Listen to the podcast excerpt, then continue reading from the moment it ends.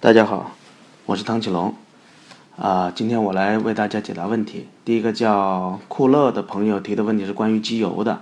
啊，说最近车子快第三次保养了，是别克。然后再考虑用什么机油，因为他听说，呃，什么国别的车用什么国别的机油比较好。其实这我还是第一次听说啊，因为机油啊，它是一个高度标准化的产品，也就是我们看待机油的好坏，它是有严格的分级的。API 指数就是机油的级别，从 SA 到 SM 或者到 SN，然后字母越靠后级别越高。然后那个 SAE 指数是分机油的粘度系数，所以只要你这两个指数。在原厂的标定的这个指数之上，跟你用什么牌子的关系并不大，所以这个可以放心的用任何国家的品牌，哪怕用国产的长城的品牌的机油也可以。因为曾经有段时间我比较推荐这个国产的长城品牌的机油，它的性价比比较高，而且它的这个级别也比较高。呃，第二个我想回答的是这个叫阿强的朋友提出的问题。呃，关于吉普自由光怎么样？因为他买的是并非第一辆车，之前开零七款的锐志，然后用途呢是上下班、周末带孩子郊游，然后每天驾驶二三十公里，主要在无锡市区使用，拥堵性还算过得去。然后比较想要一款德系或者美系的这个车型，那么他。提到这个吉普自由光，其实我觉得按照你的购车需求，我还是比较推荐吉普自由光的。如果说以前刚上市的自由光是进口车的身份的话，那么它的性价比其实不不太高。那么现在自由光已经实现国产了，啊，那么它的性价比其实是完全值得考虑的一款车。然后再加上刚才你所描述的这个呃使用用途，然后而然后还需要考虑德系或者美系的话，那么自由光其实是一款非常不错的选择。那么我可以帮你更加肯定的来来确定选这款车。那下一位叫 Here I Am 的朋友提的问题是关于升高底盘之后对车的影响。那么他是一个哈佛 H 五的用户，想换减震弹簧会升高两寸，他想问这个对车身会有什么影响？呃，这其实相当于汽车改装的范畴啊，因为改装这这个领域，我们经常说的一句话呀，叫做牵一发而动全身。虽然说你想升高这个车身高度，提高这个底盘的离地间隙，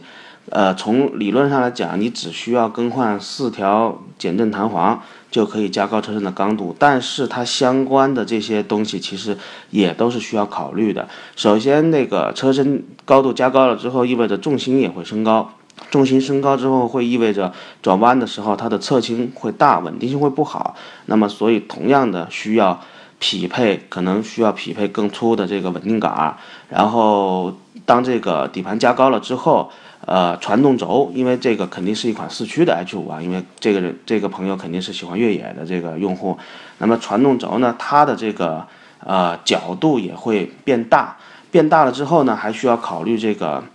万向节它是不是能够匹配这样变大之后的角度？然后如果原厂的万向节它匹配不了这么大的这个传动角度，那么还需要更换传动轴和万向节，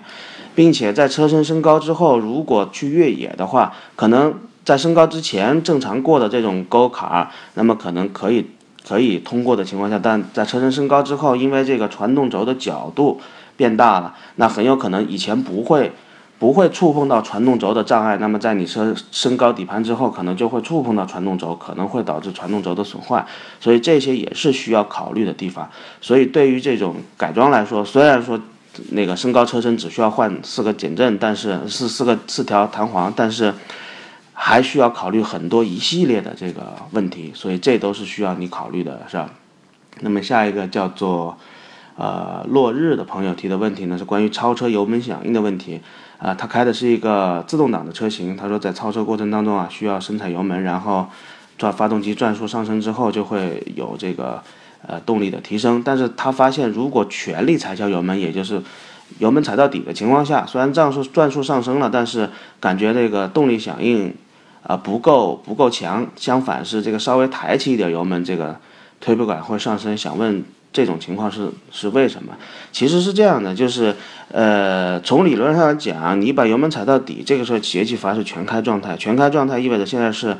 全负荷工况。那这个时候，它发动机所发出的这个在同样一个转速情况下发爆发的这个功率，还有这个扭矩是当前这个转速最大的，所以从这个理论上来讲，这个时候的加速应该是最大的当前的这个加速的这个状况。但是如果你会产生把油门抬起来以后的一个感觉加速更好的错觉，是为什么呢？因为所有的车都会有一个油门响应的一个一个加浓的这么一个程序。在过去化油器的车型里面呢，因为化油器是纯机械结构，所以它有一个装置叫做。叫做机械加浓装置，就是当你动这个油门踏板的时候，它会给这个发动机提供更多的燃油，然后来提高它的这个响应性。而这个响应性，它也只是那一一瞬间的响应性，它并不可持续。它是为了让你能够在启动加速的时候，让让让让车能够有一个更好的响应。那么。现在到电喷时代之后呢，实际上它也会有这样一个程序的控制，就是当你的油门踏板只要在动作的时候，它会给它一个相应的加浓，甚至会感觉车会有些有些小抬头，但是这只是一个一个动力给你的响应，它并不具备持续的加速性，所以有可能你是因为这种错觉会觉得这个把油门稍微抬起来两下之后的加速感觉会比这个油门踩到底的加速感觉更好。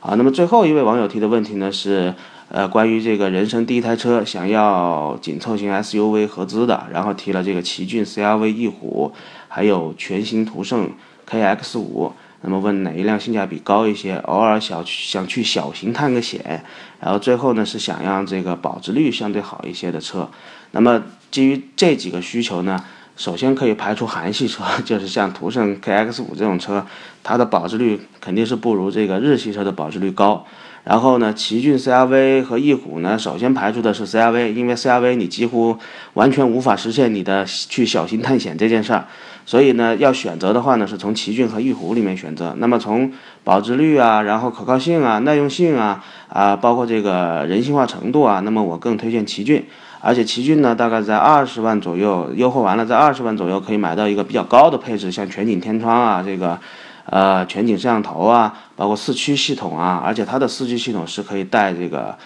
呃电子差速限滑的，所以它是可以做一些小型的越野的，或者中度的或者轻度的这种越野的，完全可以满足你的偶尔小型探个险的需求。所以，呃，我推荐的是奇骏。好，那么以上呢是我今天给大家的提的问题做的一个答复，谢谢大家的收听。